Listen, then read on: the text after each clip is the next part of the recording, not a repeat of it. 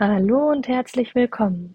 Heute in der achten Folge des Happy Verwalter Podcast geht es um die Frage, müssen wir krank eigentlich arbeiten oder dürfen wir als Verwalter auch mal krank sein? Und ich weiß, die Frage hört sich lächerlich an. Und trotzdem begegnen mir in der täglichen Arbeit immer wieder Verwalter, die so ein dermaßen schlechtes Gewissen haben, wenn sie einmal krank sind. In meiner Vorstellung liegt es häufig daran, dass Verwalter ihre Aufgaben über ein ganzes Jahr planen unter anderem. Das heißt, wir haben natürlich am Anfang des Jahres die Abrechnungsphase. In der Mitte kommt dann die Versammlungsphase, dann kommt die Phase, in der man die WEG-Versammlungsprotokolle abarbeitet, dann natürlich hinterhergeht, die einzelnen Maßnahmen auch umsetzt. Und dann kommt die Phase, in der man die Nebenkostenabrechnungen erstellt für die Mietverwaltungen. Und dann ist das Jahr eigentlich auch schon bald wieder rum. Im besten Fall gibt es im Herbst nochmal eine Phase, in der alle Verwalter ziemlich entspannt Urlaub machen können. Das ist es, wenn es gut läuft.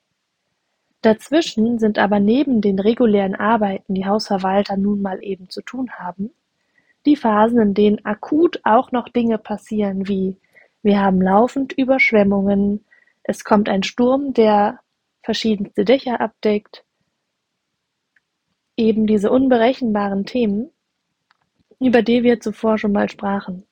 Und dann sind da diese akuten Themen, die kurzfristig Aufmerksamkeit und auch Behandlung brauchen.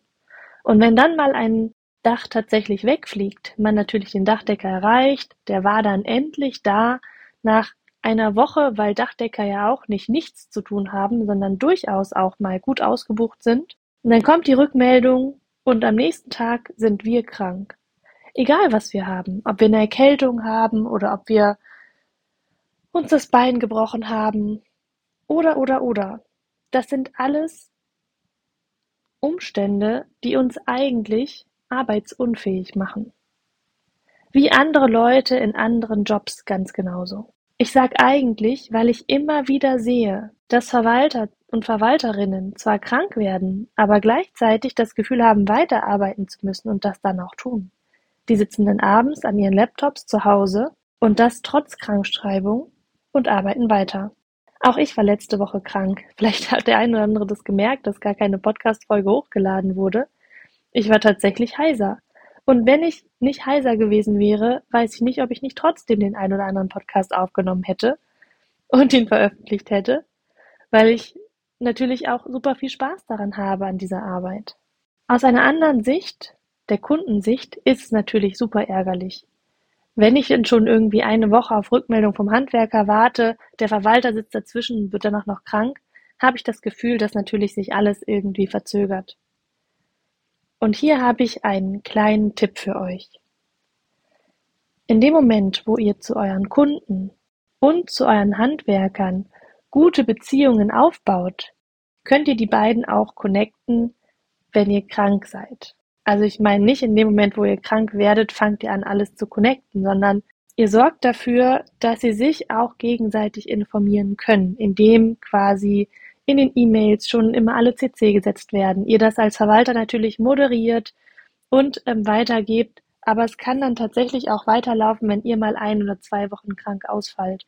Und das muss aus meiner Sicht in Ordnung sein. Zum Happy Verwalter, also um fröhlich langfristig verwalten zu können, müsst ihr euch auch trauen dürfen, einmal krank zu sein, im Urlaub zu sein und richtig abzuschalten und die Dinge zu tun, die wir bei anderen ja auch in Ordnung finden.